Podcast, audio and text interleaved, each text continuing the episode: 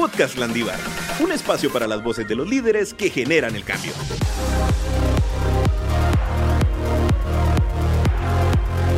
Bienvenidas y bienvenidos una vez más al Podcast Landívar. Hoy hablaremos sobre cómo tener un huerto en casa, esos consejos, esos tips que necesitamos para que sea próspero, o sea, cómo influyen los recursos que tenemos, aquellas cosas que hemos hecho mal, si queremos hacerlo, ¿verdad? Hoy de la mano con nuestro experto, Gastón Andarauz, estudiante de Ingeniería Agrícola con énfasis en gerencia de cuarto año, representante estudiantil de la facultad, y gracias a la empresa familiar ha tenido experiencia en el sector agrícola, así que él nos ayudará a resolver estas dudas. Muchas gracias por estar aquí.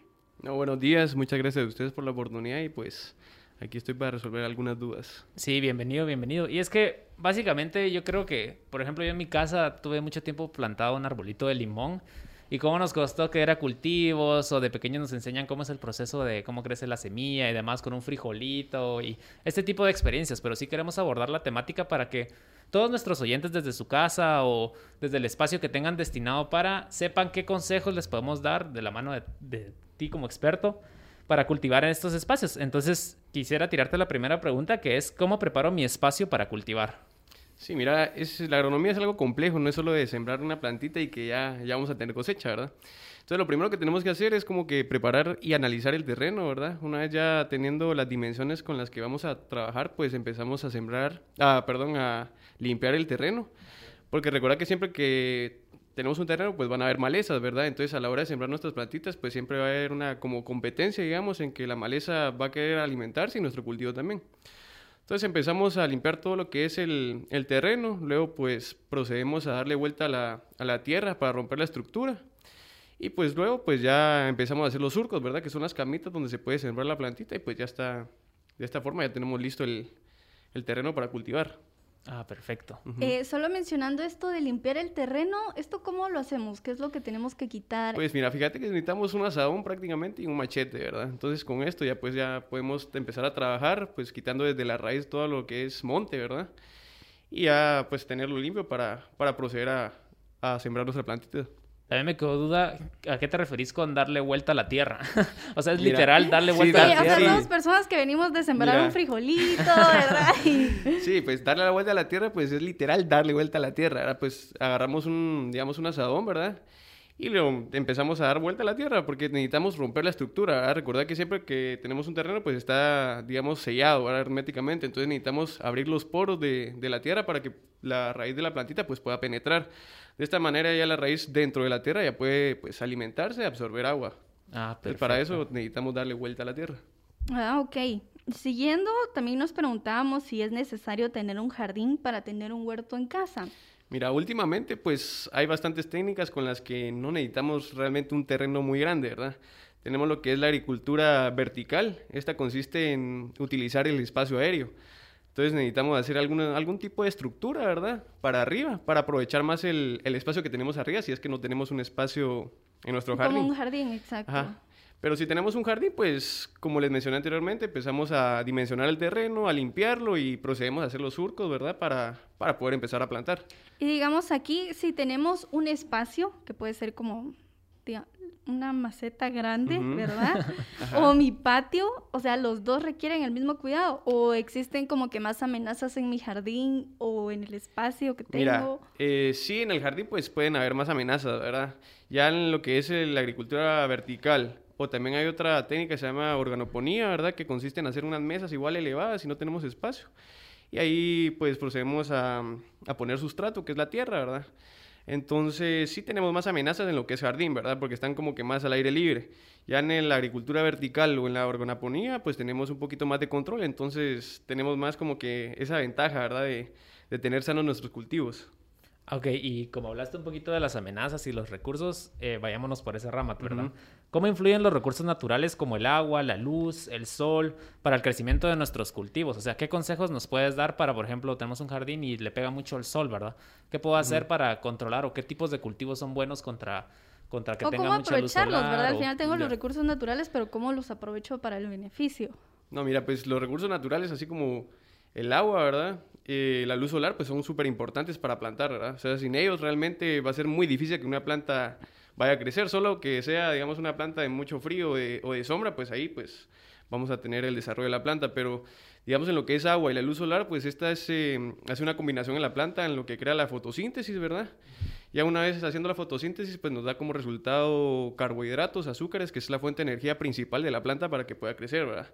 Entonces el agua, pues como ya sabemos, es súper importante, pues nos hidrata ¿verdad? todos y pues en la planta siempre en el agua pues encontramos ciertos minerales, ¿verdad? Y a través del, del floema, ¿verdad? Podemos, la planta puede absorber el agua y transmitir esos eh, nutrientes y esa misma agua para todo, para cualquier parte de la planta, así podrá aprovecharla de una buena forma y pues crecer, ¿verdad? Desarrollarse. Pero como te digo, sí son súper importantes esos, el, la luz solar, el agua y los minerales, pues para el crecimiento de la planta. Totalmente. Eh, también aquí es necesario echarle algo más, o sea, eh, para que... Sí, como fertilizantes o algo así. Exacto. Pues sí, nos da un plus, ¿verdad? Lo que es, eh, si queremos una agricultura orgánica, pues no deberíamos de echar ningún químico, ningún fertilizante, ¿verdad? Aunque ya existen orgánicos. Pero sí, si queremos tener, bueno, plantitas así bien desarrolladas y con buenas cosechas, pues sí sería bueno, pues, aplicar algún fertilizante o algún agroquímico para combatir lo que son enfermedades o insectos. Las plagas, como tal. Exactamente. Exacto, yendo por este camino, también nos preguntábamos si podemos crear un sistema de, de riego en, nuestro, en nuestra casa, ¿verdad? Sí, pues. Eh, si o sea, si es muy complicado o si lo, lo puede hacer uno así de principiante. Mira, pues eh, si queremos eh, poner un sistema de riego, ¿verdad? Pues necesitamos un poquito de ciencia. La verdad primero necesitamos un, un, un, un tanque, ¿verdad? En la cual tenemos que hacer una- un sistema de tubería para que, para que llegue a, nuestra, a nuestros cultivos.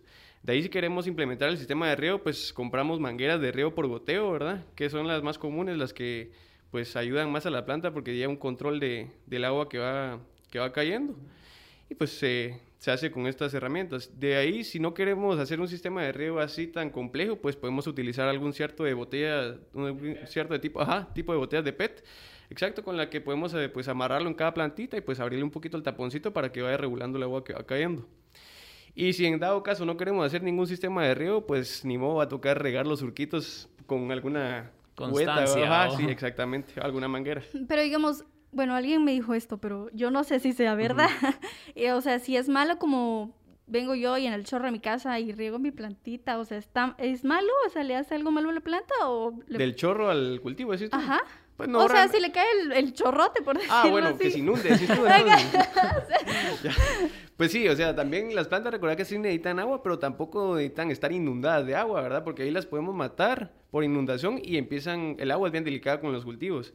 Empieza lo que es la pudrición, ¿verdad? Entonces tenemos que tener un control bastante delicado con lo que es el agua porque es bien complejo eso. Digamos, oh, perdón, Dale.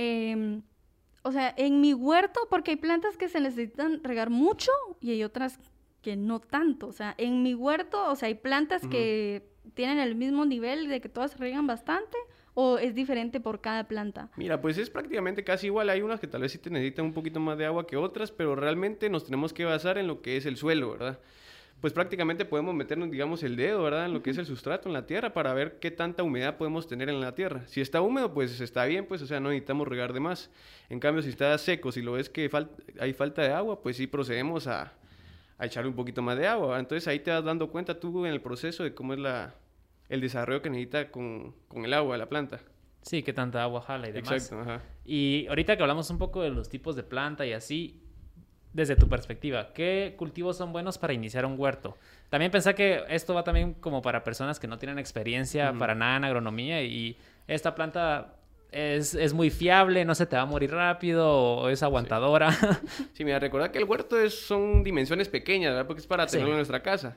Entonces, en mi opinión, realmente consideraría que las mejores plantitas para tener en un huerto pues, son las hortalizas, ¿verdad? Todo lo que son lechugas, zanahorias, remolachas, porque estas, aparte de que salen rápido en un considerado tiempo de 45 a 60 días, ¿verdad?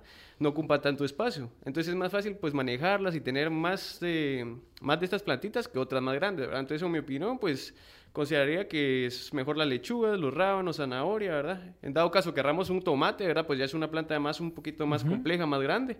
Se puede, pero necesitamos un poquito más de espacio.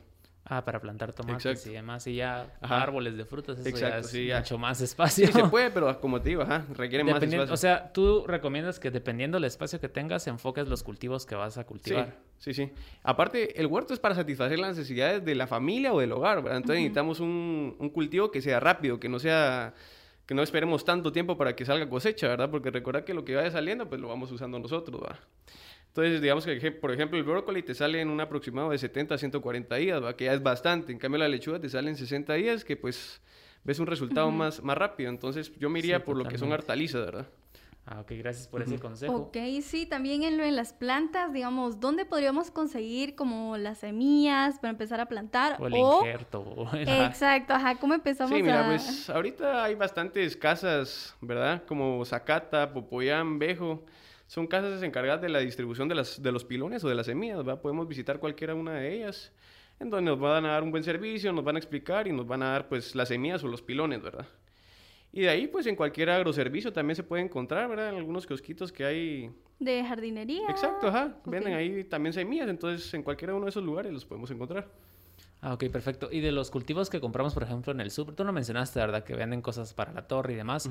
¿De esos alimentos no podemos sacar nosotros el injerto con el que podemos plantar o...? Eh, no, fíjate. O sea, los Ahí sí vegetales no. sí, ahí sí no, eh, imposible, ¿verdad? Porque ya es el producto final. Ah, ok. Ajá. Mm, ok, Ok. bueno, esto creo que nos quita como que un mito que tal vez uno tiene en la cabeza de que agarras un pedacito de plantita Ajá, y... sí, sí. Va, ¿y la papa, por ejemplo? La papa sí la podría sembrar, Sí, ¿verdad? la Esa sí la podría sembrar porque es un tubérculo, ¿verdad? Entonces sí la Ah, podría meter ahí en el en la tierra, ¿verdad? Y que te salgan papitas, pero no te va a salir una igual Que la bien complejo. Ajá, ajá, no te va a salir una como la que estás comprando, ¿va? Sí, totalmente. Ajá. Ah, ok, y quería preguntarte un poco, ahora que nos hablaste de qué cultivos son recomendables, ¿qué no podríamos plantar o qué no recomendás que, que invirtamos nuestro tiempo y dinero en eso? Sí, mira, eh, árboles frutales, pues sí, es bonito, ¿verdad? Pero sí, como te digo, tardan de dos a tres, cuatro años en que dé un fruto, pues entonces no considero que sea una opción. De ahí también, pues, con- cultivos, como te decía, que tengan eh, muchos días de... que se tarden mucho, ¿verdad? En cosechar, pues tampoco, porque, o sea, necesitamos ver los resultados rápido, ¿verdad? Para satisfacer nuestras necesidades. Entonces, esos tipos de cultivos que son a largo plazo, pues, los dejaría como en segunda opción, ¿verdad? Ya que si que tenemos un poquito más de tiempo y queremos ver un proceso, pues, procedemos a sembrarlo, ¿verdad? Ok, y solo ahorita una pregunta extra. Al momento de cultivar, o sea, lo que nos dé frutos de, de lo que plantamos, ¿cuál es el proceso ya que tenemos el producto final? ¿Cómo se limpia o qué, qué cuidados ¿Cómo tenemos que tener? Ajá. Sí, pues mira, pues una vez que ya tengamos, digamos, el producto final para, la- para el corte, pues cortamos el vegetal, ¿verdad? Y entonces te va a quedar la raíz o algunas plantitas ahí que no se dieron, ¿verdad? Entonces igual procedemos como que si fuéramos a empezar otra vez, como que si fuera maleza, ¿verdad? Podemos, em- empezamos a quitarlo, pero lo podemos dejar también porque sirve como abono orgánico, ¿verdad? Entonces lo dejamos ahí en la tierra, solo darle vuelta, ¿verdad? Para que no se quede como que ensartado en el, en el suelo. Y ya, una vez que le demos vuelta, pues se deja ahí para que se, se vaya degradando, ¿verdad? Y eso mismo te va a servir para tus próximos cultivos. Ok, buenísimo. Solo nos podrías como mencionar para que las personas sepan si, si no saben muy bien cuáles son, qué verduras son las que sí podríamos plantar en los huertos, ¿verdad? Ya dijimos eh, brócoli, que se puede. Brócoli, coliflor, papa, tal vez, eh, remolacha, zanahoria. Eh, pues hay variedad, ¿verdad? Pues, Ajá, o sea, sí, esas o son sea, las más que comunes, las que te una digo. ajá, idea lechugas, principal, exacto. ¿verdad? Lechugas, esas no son las más comunes. Las que nos satisfacen a nosotros, pues, porque, o sea, vamos al súper por esos productos y teniéndolos en casa, pues hay más facilidad. Exacto. Ok, digamos que no tengo un patio, ¿verdad? Y como Ujú. lo decíamos, voy a hacer una estructura vertical. ¿Como aproximadamente cuánto podría costar un huerto? O sea, un huerto Sí. pequeño. O mantenerlo, normal, incluso si ¿verdad? tenemos un patio, ¿cuánto cuesta mantenerlo, verdad? Para- Exacto. Sí, eh, mira, aproximadamente te doy una cifra casi exacta, algún, alrededor de 350 quetzales, ¿verdad? Sea, tendríamos, si es vertical, una agricultura vertical, pues procedemos a comprar eh, lo que son tubos PVC, ¿verdad? Que la podemos hacer con eso. O tablones de madera, ¿verdad? Entonces, con 350 quetzales creo que sí, sí se puede hacer. O sea, compramos eh, la estructura. Un par eh, de, tira. tutoriales en YouTube para Exacto. aprender. Ah, ahí lo encontrás todo, ¿va? entonces no hay, no hay mucho problema. Sí, ok, buenísimo. También quisiera hablar un poco de, eh, nos hablaste del abono natural o cómo nuestros oyentes pueden crear un abono para sus cultivos, o sea, un abono orgánico hecho en casa, ya sea con cáscaras de, yo qué sé, de Sí, pues. huevo, no sé bueno, qué. lo que hemos visto, ¿verdad? Que se hace Sí, yo he visto que mi abuelita le echa, mi abuelita le fascina plantar, pero ella es muchas flores, ¿verdad? Y, y de abono siempre usaba como cáscaras de huevo, de, Sí. de naranja y... Sí, mira, eh, lo más común es hacer un compostaje, ¿verdad? Un compost. Ajá. Y esto es a base de residuos orgánicos, ¿verdad? Entonces vas metiendo todo lo que son desechos orgánicos, que son las cáscaras de banano, los huevos que vos decís, las cáscaras de huevo que vos decís, la- los residuos de cualquier vegetal que vos vas a encontrar en la cocina, ¿verdad? Entonces esto lo, lo pones en una cajita cerrada con plástico, ¿verdad? Durante un par de días para ver el proceso de, de degradación, ¿verdad? Es una fermentación que se da en el compostaje, que va degradando la materia orgánica, ¿verdad? Entonces se va convirtiendo en abono orgánico. Una vez, bueno, está algo tardadito, ¿verdad? Pero vale la pena porque es abono orgánico. Entonces, aproximadamente, tal vez en un mes, vas viendo resultados de cómo esa materia orgánica se va degradando. Y pues cuando ya tengas la degradación total, pues se procede a usarlo como abono. O sea, sí nos recomendarías tener un espacio especial, sea un cajón o algo así donde vamos guardando... Sí, sí, sí. Sí, también puedes hacer un hoyo en el suelo, digamos, y vas metiendo ahí tu, toda la materia orgánica, ahí mismo se da. Ahí, por ejemplo, si tenemos un perro, podemos usar sus heces para... No, fíjate que de perro sí no se... ah, ok. De perro sí Quiero- no se quiero- recomienda, ¿verdad? Pero ahí lo que es estiércol de vaca, de caballo, pues sí, sí es Ah, muy bueno. Entonces, Entonces, ajá. eso es un buen consejo porque perro a- a abonar. capaz uno piensa que el popo de su perro Sí, funciona, no, ni pero el perro no. ni el humano, fíjate, ahí sí no. Ah, ok. Ajá, no se Sí, recomienda. es Qué, interesante. qué buena aclaración, ¿verdad? Sí. ¿verdad? Para que no lo hagan. Sí, no. No lo hagan en casa. Otra pregunta que teníamos, como bien mencionaste, que en el jardín existían más amenazas. Eh, ¿Qué factores existen de que puedan matar nuestro huerto? O sea, ¿cómo lo protegemos si está al aire exterior, verdad? Porque pueden existir insectos Hormigas. o... Sí, no. Ajá. Sí, las, las tres amenazas son enfermedades, hongos e insectos, fíjate. Entonces, pues si queremos combatir los insectos, hay repelentes orgánicos que nosotros podemos hacer, hacerlos en casa, ¿verdad? Que son a base de chile, ajo y cebolla, ¿verdad? Ya en un proceso de fermentación, que es, que es orgánico, ¿verdad? Entonces podemos aplicarlo y repelen los insectos. En lo que son enfermedades y hongos, pues sí es un poquito más de, de problema, ¿verdad? Porque eso te ataca y sí te puede matar tu cultivo de un día para el otro. Entonces sí, pues si ves alguna enfermedad o algún cierto daño diferente que no lo tenía el día anterior, ¿verdad? Pues ahí sí, pues tenés que proceder a, a utilizar por lo menos algún tipo de químico para combatir esa enfermedad. Porque es bien delicado, ¿verdad? Vos, Sí, o sea, le, queda, le cae una enfermedad a tu cultivo y, puchica, al día siguiente, pues ya puede ser que ya Prácticamente no, tengas, ya no estar- tengas nada de cultivo, ¿verdad? Y fue tu tiempo invertido, Sí, dinero y demás. Y... Sí, porque Ajá. digamos, yo tengo un árbol de frijoles, de frijoles, de limón. Ah, no, pues interesante. es- Nuevo. y, mm, encontré que unos gusanitos verdes estaban comiendo todas las hojas. Sí, no. Y yo, no. Ajá, sí, es, del- es- es delicado. Tenés que estar bien Sí. pendiente también, no solo de dejar la plantita ahí, regarla y ya va a crecer, sino tenés que estar atento. Tenés que estar atento a los daños que, pueda estar, que puedan estar causando esos insectos, ¿verdad? Porque a veces son vectores de enfermedades, entonces tal vez te come un poquito de la hoja y ya tenía alguna enfermedad el insecto que ya te la pasó la plantita, ¿verdad? Entonces es bien complicado. Y ahorita hablando, se me vino a la cabeza esta pregunta que me dio duda. ¿Qué estaciones del año tal vez son las mejores para decir, bueno, en esta época sé que va a llover más o en esta época hay mucho calor, en Semana Santa, yo qué sé? Sí. Entonces, ¿qué estaciones recomiendas más como para empezar tu cultivo en diciembre, en noviembre o...? Mira, eh, hay cultivos, como les estaba platicando, que necesitan mucha agua, como es el maíz, ¿verdad? Pero entonces ahí pues la mayoría de gente pues sí empieza a sembrar en invierno, ¿verdad? Porque ya en algunos casos no tienen agua, pues aprovechan el agua de la lluvia. Pero los mejores, lo- el mejor clima pues es un clima cálido, ¿verdad? Que no, que no haya tanto frío ni, ni tanto calor, entonces ahí la planta se va a desarrollar muy bien. Sí, que también en noviembre me imagino que es complicado porque Sí, hay ¿no? mucho aire y si tenés un espacio donde entra mucho el Sí, aire ¿no? te O sea, puede ya- y las plantitas tan chiquitas pues las puede dañar, ¿verdad? Sí, totalmente. Ok, tenía esa pregunta, pero también quisiera preguntarte, ¿qué ventajas te da hacer un huerto en casa? Bueno, tiene muchas ventajas, ¿verdad? Primero que tú llevas el control de lo que te vas a, te vas a comer, ¿verdad? Entonces vas viendo lo que le vas echando, si es químico o orgánico, entonces ya tienes como que un control de lo que te vas a comer, que sabes que no va a estar contaminado con otras cosas, ¿verdad? Vas a tener a, la mano lo, que son tus vegetales, ¿verdad? No vas a tener que ir al súper, pues, o sea, aunque sí lleva su tiempo, pero pues cuando ya, tenga, ya, tengas la cosecha, pues vas a tener tus, tus vegetales ahí listos para, para la cena o el almuerzo, ¿verdad? Sí, totalmente. Totalmente. Y también ese proceso ha de ser bonito, ¿verdad? Ver crecer algo que tú pusiste tu esfuerzo y luego cultivarlo y tenerlo en el plato de tu mesa después. Ha de ser No, como... Sí, sí, es un, un proceso bien bonito, fíjate. De eso se trata la agricultura, ¿verdad? O sea, es bastante práctico y te das dando cuenta de todo el proceso de, de lo que es sembrar, eh, desarrollar y cosechar, ¿verdad? Sí, totalmente. Y ya para ir cerrando, quisiera hablar un poco de los conocimientos que te aportó la universidad a, a, ti, ¿verdad? Como profesional y cómo eso lo has ido aplicando también en tu carrera. Que nos cuentes un poco de ti, en qué estás involucrado actualmente y cómo has puesto en práctica todo lo que la universidad te ha brindado. Sí, al final cómo te ayudó en, en saber todo esto, ¿verdad? Porque Sí. ahora todos de aquí vamos a salir siendo expertos Sí. en nuestro huerto.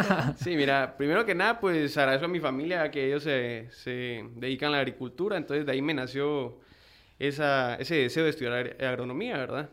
Y pues en la Landívar, pues es un, un excelente, nos da una excelente enseñanza, ¿verdad? Todo lo que se aprende en lo teórico, pues lo practicamos en lo, en lo Sí, hay práctico. huertos ahí en la Exactamente.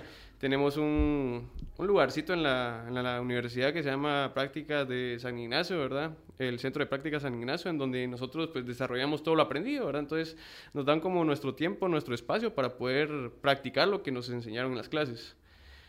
Entonces de esta manera pues vas ganando experiencia, ya te vas dando cuenta de cómo son las cosas y, y pues vas aportando lo que vas aprendiendo, ¿verdad? Sí, cabal, y lo que es bonito dentro de la universidad, nosotros que estamos como colaboradores, es que hay veces que nos mandan un boletín de mercadito en la universidad de todo lo que los estudiantes o los agrónomos que están en el huerto, en el invernadero, han estado cultivando, ¿verdad? Entonces, sí están los resultados de...